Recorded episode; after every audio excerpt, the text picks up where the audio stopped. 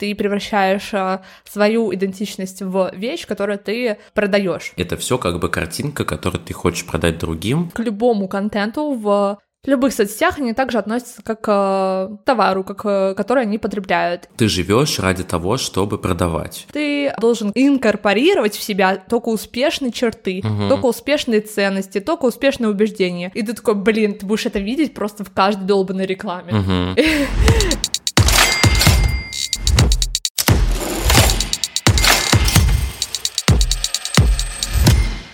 Всем привет! Это подкаст «Жертвы капитализма», где я, Эля, и мой сведущий Даян обсуждаем экономику и иронизируем над реалиями жизни в позднем капитализме. Наш подкаст абсолютно бесплатен и требует много вложений временных, так и финансовых, поэтому мы были бы очень рады, если вы сможете нас поддержать пятью звездочками и отзывами на тех платформах, на которых вы слушаете. А мы переходим к теме. Тема сегодняшнего выпуска у нас э, личный бренд, и мы будем э, развенчивать э, концепт э, личного бренда, точнее, миф о том, что вообще есть человеческий бренд, скажем так, и это третий выпуск э, капиталистической пропаганды.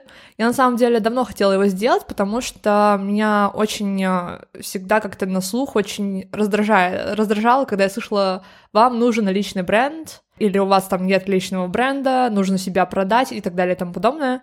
И я давно хотела сделать про это выпуск, но меня на него особенно подтолкнуло видео Шен Спир. Очень крутая э, девушка, она записывает очень интересное видео, поэтому советую, я приложу в описании эпизода ссылку на видео, которое непосредственно вдохновило меня записать, э, точнее, нас э, записать этот подкаст.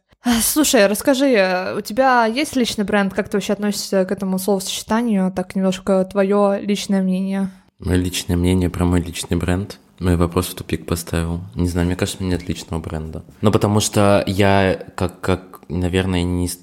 Хотя сейчас я, наверное, в ну, вот этом своем бузнесе развиваю личный бренд. Что, что за личный бренд у тебя вообще, в принципе, как ты относишься к этому? Я отношусь плохо, я отношусь плохо, потому что, знаешь, если раньше, да, в какой-то классической системе, где у тебя есть работа, и ты разделяешь, да, есть ты работник, да, а есть ты человек, который живет жизнью, у тебя есть увлечения, интересы и так далее. А понятие личного бренда для меня объединяет то, что объединяет все эти все все это, и как бы вся твоя жизнь это превращается в инструмент продаж, все твои идеи, мысли, желания, увлечения, это все как бы картинка, которую ты хочешь продать другим, да, за счет чего ты хочешь продать либо свои услуги, либо свои товары, и получается, что ты живешь ради того, чтобы продавать, да, ради того, чтобы зарабатывать. То есть это еще больше нас скатывает к тому, что ты ценен только если ты э, приносишь какую-то, если ты чего-то достигаешь, чего-то зарабатываешь, кому-то что-то впариваешь. И, конечно, как концепт мне это максимально не нравится, вот, но самое печальное, что весь маркетинг так, так и работает, что мы продаем не вещь, мы продаем идею, не мы продаем не услугу, а мы продаем принадлежность какому-то обществу, да, какой-то... Ну подожди, подожди, ну что ты уже погнал тему. Еще, еще даже это не... Прости. Не начали со вступления. Уже все, все карты раскрыл. Нет, давайте, короче, начнем э, как бы с определения, что это такое вообще личный бренд. Но на самом деле личный бренд — это просто э, часть э, концепции само, самомодификации. Называется по-английски self-commodification. И личный бренд, оно относится к этому понятию как эм, частное к общему, скажем так. То есть это один из типов э, самокомодификации. Вообще понятие можно разделить на два определения, скажем так. Есть два определения этого понятия в целом. И это определение я беру из э, статьи Джозефа Дэвиса про самокомодификацию. Очень крутая статья, всего лишь там 8 или 9 страниц, поэтому я советую ее прочитать. И, собственно, я зачитаю два перевода э, э, определений из этой статьи. Первое — это самопонимание, опосредованное потребление товаров или образов. То есть мы судим о качестве нашего внутреннего опыта через идентификацию с вещами, которые мы покупаем. А мы определяем свое настоящее «я», выбирая из образов моды и образа жизни, доступных на рынке. Они, в свою очередь, становятся средствами, с помощью которых мы воспринимаем других, и они нас. В общем-то, первое понятие имеется в виду то, что как мы понимаем сами себя. То есть сама э, комодификация это не про то, что мы резко становимся вещью, а это про то, что мы определяем себя через потребление. То есть потребление вещей. Вот в чем прикол. И также мы определяем других. То есть то, также смотрим на их потребление вещей и делаем из этого какие-то конкретные выводы.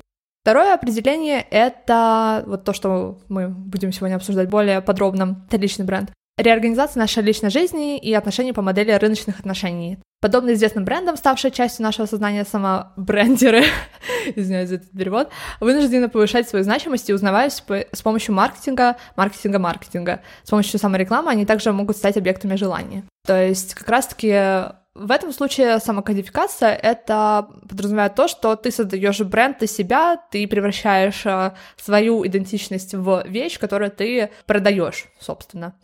Интересно то, что на самом деле это довольно новое понятие вообще, самокомодификация, и оно выделилось. Я думала, ты сейчас посмеешься над этим. А. Я не успел, ты только сказала, и, и, и сразу я не успел. Я уже предвидела просто. А, короче, это, это, определение этого понятия произошло примерно в 70-е годы, и 70-е, середина 70-х годов. Это интересно, потому что, э, опять же, совпадение с развитием экономики происходит. А каким развитием экономики? Проверяем знания предыдущих выпусков. Что происходило в 70-80-е годы? Я не помню. Серьезно, неолиберализм. А, точно. Неолиберализм набирает обороты.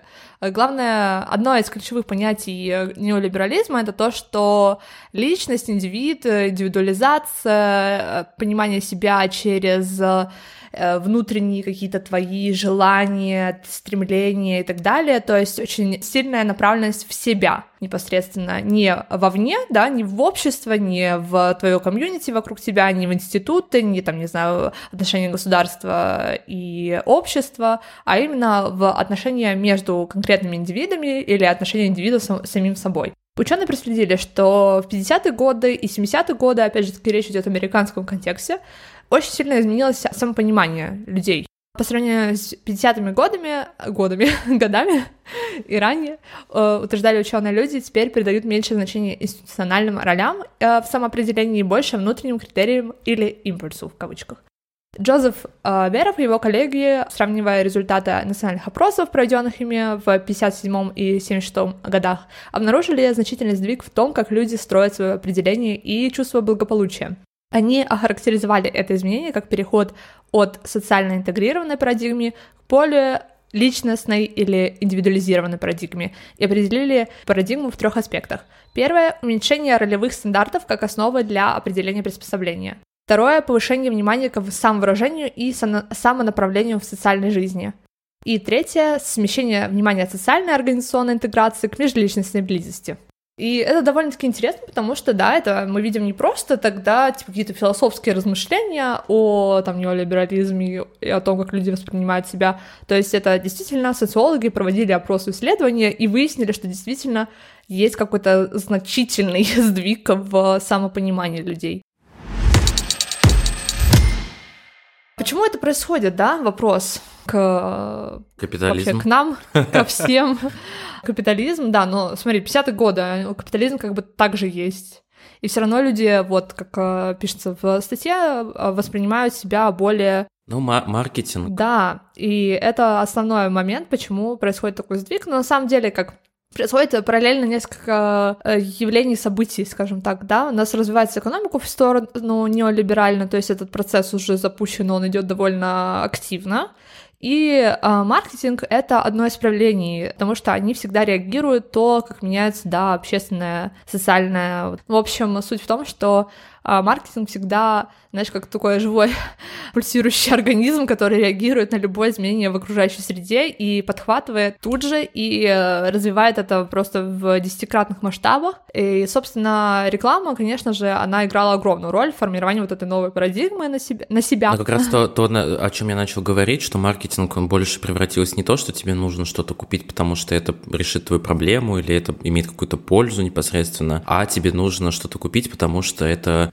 способ выразить свое «я», твои, твои идеалы, твои желания. То есть реклама выступает против традиционных требований общества и продает товары как инструменты освобождения. Марки джинсов означают бунтарство и нарушение правил, фруктовые напитки и кроссовки имеют э, контркультурную тематику, а автомобили позволяют нам найти себя. Да, вот это вот то, что ты говорил в самом начале, как раз-таки то, что роль рекламы заключается в том, чтобы прицепить к какому-то конкретному товару какую-то идею, причем эта идея, она всегда связана с чем-то более масштабным, чем-то более глубинным и более важным для человека, чем сама вещь непосредственно. И это как раз-таки самоактуализация, например. А, человек, э, значит, он пытается реализовать сам, самого себя посредством потребления. И, как вот пишет автор, самоактуализация, как однажды написала Луис э, Цурхер, стала продуктом, продаваемым организациями по тренингу осознанности, которые являются дочерними предприятиями компаний по производству собачного корма и табака. Типа, вы только тройка по нашей шкале самоактуализации, очень жаль мы можем сделать вас десяткой во время одного из наших семинаров выходного дня в нескольких минутах от Диснейленда всего за несколько тысяч долларов. Вот просто я обожаю это. И на самом деле, когда ты это вот понимаешь, просто эту концепцию, просто эту идею о том, что для того, чтобы что-то продать, тебе нужно ассоциировать этот товар с чем-то более глобальным, например, как э, способ избежать э, или там, не знаю, найти себя, вот, да, найти себя такой очень э, глобальный концепт. И вот ты посмотришь, просто включишь телек и будешь смотреть рекламу, и ты такой, блин, ты будешь это видеть просто в каждой долбанной рекламе. То есть это вот достаточно просто понять, что это существует, и твой мозг уже не может это не видеть и не воспринимать. Это как, знаешь, вот это, в принципе, про капитализм а, и про наш подкаст, типа, если ты один раз увидишь, ты уже не сможешь развидеть, поэтому предупреждаем заранее, что если вы уже услышите какие-то такие моменты и такие взгляды, вам будет сложнее гораздо абстрагироваться от этого и не видеть этого. И знаешь, что я хотела вообще, в принципе, обсудить? Это то, что вот этот концепт э, продать себя. Меня он э, вообще очень, знаешь, раздражает. Э, ну, я всегда вот раздражала вот слышать эту фразу, знаешь, в таком супер нормальном контексте. То есть человек ее говорит и вообще не задумывается о том, о чем он говорит. Угу. Все такие, знаешь, тренинги по тому, как, э, значит, э, найти себя, или тренинги по тому, как искать работу какую-нибудь вам нужно уметь продавать себя. И типа люди говорят это абсолютно на серьезе, абсолютно не думая о том, что они говорят что-то плохое. Они наоборот это считают э, как бы очень даже нравственным, встраивающимся в концепт нравственности, да. Продать себя, знаешь, что-то еще продать себя подороже, тоже частая фраза. Угу. Я не знаю, действительно люди никогда не думают о том, что это звучит абсолютно отвратительно продавать себя. Ну, знаешь, я думаю, что есть как бы некое, некое ощущение, что если ты знаешь себе цену, если ты знаешь, что ты можешь сделать, за какие деньги ты можешь вот это продать себя, то это как бы какая-то часть самопознания, самоопределения, но мне кажется, на самом деле это не так. Ну, вообще, мне кажется, что, в принципе, вот это вот выражение, оно в точности выражает то, что происходит, то есть э, люди буквально начинают относиться к себе как к товару. Как к товару как вещи. Они себя, то, что вот это вот э, определение, ну, точнее, определение, просто понятие самокоммодификации, происходит буквально это, когда люди определяют себя как товар просто. И мне кажется, что это по-английски humiliating, да, унижает тебя, твое достоинство, на самом деле, как человека, потому что я не могу представить... То есть в моей парадигме философской взгляд мой на жизнь. Люди не товары. Люди — это люди. Люди не обязаны э, быть э, продаваемыми. Они не обязаны, не знаю, ставить на себе ценник. Нет никакого, в принципе, ценника на человека, потому что все люди ценны просто априори. Почему вообще люди так э, делают? Это идет, имеет какую-то логическую э, основу на самом деле за собой. Э, в общем, сторонники таких концепций как э, Дэвид Андрузия и э, Рик Хаскинс, э, авторы книги по самопомощи «Создай себя сам», преподносит персональный брендинг как упражнение в самопознании. Однако самобрендинг — это гораздо больше. Это упражнение в самообогащении, потому что люди просят, по сути, относиться к себе как к товару, продукту. Интересно, что защитники также признают это. Но на самом деле они настаивают на том, что если будут относиться к себе как к товару, то они смогут победить корпоративный мир в его собственной игре, обратив силу брендинга себе на пользу. И затем автор пишет, тем не менее, трудно понять, каким образом отношение к себе как к товару побеждает рыночные силы, просто реально, Да. по факту. В конце концов, как заметил Хаскинс в одном из интервью, компании уже относятся к нам как к товарам. Если это так, то отношение к себе в тех же терминах не перехитрит корпоративную культуру, а только еще больше подчинит нас ее логике, ее требованиям и ее способу отношений. Ну и сильнее всего это проявляется, мне кажется, в культуре селебрити. Но вообще, на самом деле, не только в культуре селебрити, что вот интересно. У нас тоже тут недавно комментарий пришел, типа то, что, блин, эти непрофессиональные ведущие одну минуту говорят об астрологии, как это, какое это отношение имеет к капитализму. Типа, ой, у них э, не такой профессиональный контент, сразу доверие теряется, смотреть не хочется. Ну, извините, у вас продакшн какой-то не очень, вам нужно постараться, чтобы я посмотрела ваше видео до конца Мгм. и так далее. То есть люди могут э, даже э, друг к другу, точнее не могут, они относятся друг к другу как к товарам, и к любому контенту в любых соцсетях они также относятся как к товару, как, э, который они потребляют. И они судят этот товар, исходя из своих консьюмерских привычек. То есть, э, допустим, если твоя привычка смотреть ContraPoints, и ты вдруг смотришь видео жертв капитализма, которое записано на iPhone, простите, конечно, там э, дауншифтинг мощный, потому что продакшн абсолютно на другом уровне. Но, с другой стороны, как бы у нас нет тех же денег, что есть у ContraPoints, простите, если хотите, задонатьте нам, чтобы мы делали такой же продакшн, как у нее.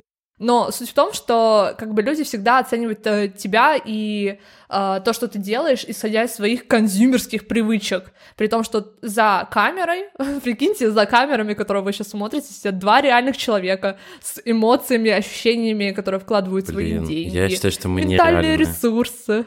Ну, мы нереальные, но в другом контексте. Да. Но суть в том, что, блин, столько... Мы работаем все по факту в ущерб, чтобы делать этот подкаст.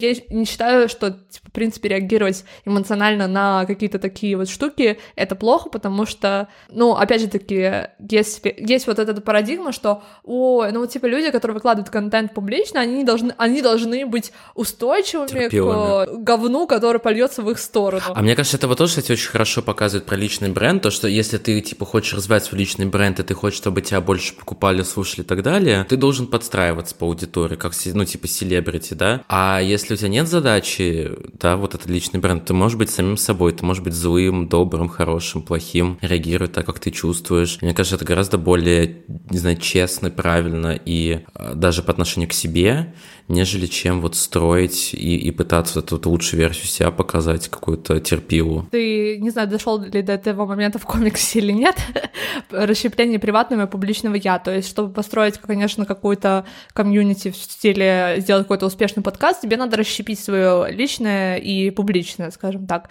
Твое приватное я должно остаться при себе, твои эмоции всякие э, в отношении всего говна, что льется в твою сторону, должны остаться при себе. Ты должен инкорпорировать в себя только успешные черты, Мгм. только успешные ценности, только успешные убеждения. И, как вот пишет автор, качества, благодаря которым я нахожу себя и где я стою, это те вот как раз-таки качества должны быть, которые общеприняты. Они должны быть самосознательно приняты или отброшены, подчеркнуты или не подчеркнуты в соответствии с абстрактными и конкурентными стандартами рынка. А поскольку рынок никогда не бывает статичным, оставаться актуальным, как и для великих брендов, означает, что эти качества должны постоянно контролироваться и корректироваться для сохранения желаемого имиджа. То есть ты постоянно должен изменять себя, ты дол- должен, должен постоянно подстраиваться по то, что думает твоя аудитория, про то, что она чувствует, э, желает и так далее. И только тогда ты останешься актуальным. И это, конечно же, ну, я не знаю, это, мне кажется, для психики просто Да. нереально И вот это сложно. вот тоже, знаешь, концепция того, что не работай на дядю, работай на себя, разлива, раз- разливай, развивай свой личный бренд, потому что это свобода, ты ни от кого не зависишь, да, вот опять же, типа, как э, освободиться от корпоративной культуры, но ты станови- становишься заложником этого образа и заложником того, что тебе нужно себя все время продвигать, прод- продавать, и даже тут нет вообще это может быть даже не связано с качеством фактически тех услуг, которые ты можешь оказывать, или тех продуктов, которые ты можешь производить. Это только это чистый маркетинг, чистый вот просто ну, перейдешь, не знаю, какой-то... В лужу. В лужу, да. Да, да. И, ну, это, конечно, очень жестко и стрёмно, и поэтому мне как бы не хочется даже с самого начала как-то попытаться подстраиваться. И я вот тоже иногда думаю, что, типа, вот есть люди, которые очень, типа, спокойно и, типа, по-доброму отвечают на какие-то злые комментарии. Я так не могу делать. И я никогда так не буду делать, потому что я не из тех людей, кто будет терпеть какое-то отношения и не говорить о том, что это хуевое отношение. И я никогда не буду пытаться кого-то в комментариях также убеждать в какой-то позиции, грубо говоря, да. Угу. Но возвращаясь к теме, вообще это, конечно, стрёмно, потому что люди начинают, когда они начинают относиться друг к другу как к товарам, очень легко становится абьюзить друг друга, потому что, допустим, если ты товар, то тебя можно сфоткать, да, без твоего разрешения, тебя можно, не знаю, снять на видео, выложить это на обозрение тысяч людей и так далее и тому подобное, и никто твоего разрешения не будет спрашивать, никто не будет вообще задумываться о том, что тебе может быть некомфортно, неприятно, о том, что кто-то увидит, начнет комментировать и так далее. И плюс э, люди не читают вообще, ну, они вот не сидят в, интернете и не понимают, что люди действительно сидят э, другие, которые комментируют или делают какой-то контент, ну вот живые, то есть это живой человек, которому ты в жизни бы в лицо то же самое бы не написал, не сказал бы, да, если это что-то плохое, я имею в виду. И ты даже, возможно, бы не подошел бы к нему в реальности, если бы увидел его, потому что со мной, кстати, такое часто бывало, когда у меня был популярный твиттер, что мне писали, что «О, я тебя видела на улице» и так далее, и люди ко мне даже не подходили, при том, что они меня засирали на АСКФМ. Ну, короче, как-то так. Да, да. Еще, знаешь, печально, что все равно во всей этой истории чаще всего люди говорят, пишут, высказывают что-то плохое, нежели чем что-то хорошее. Это, конечно, уже не к теме личного бренда, но все же. Да, короче, вот такой вот у нас был выпуск, коротенький, нужно уже заканчивать, потому что мне не хочется редактировать лишнюю минуту. Всем спасибо за прослушивание, за просмотр. Всех обняли, подняли, поцеловали. Подписывайтесь на наши соцсети. Соцсети записываемся, подписываемся, лайк ставим. Всем спасибо. Пока.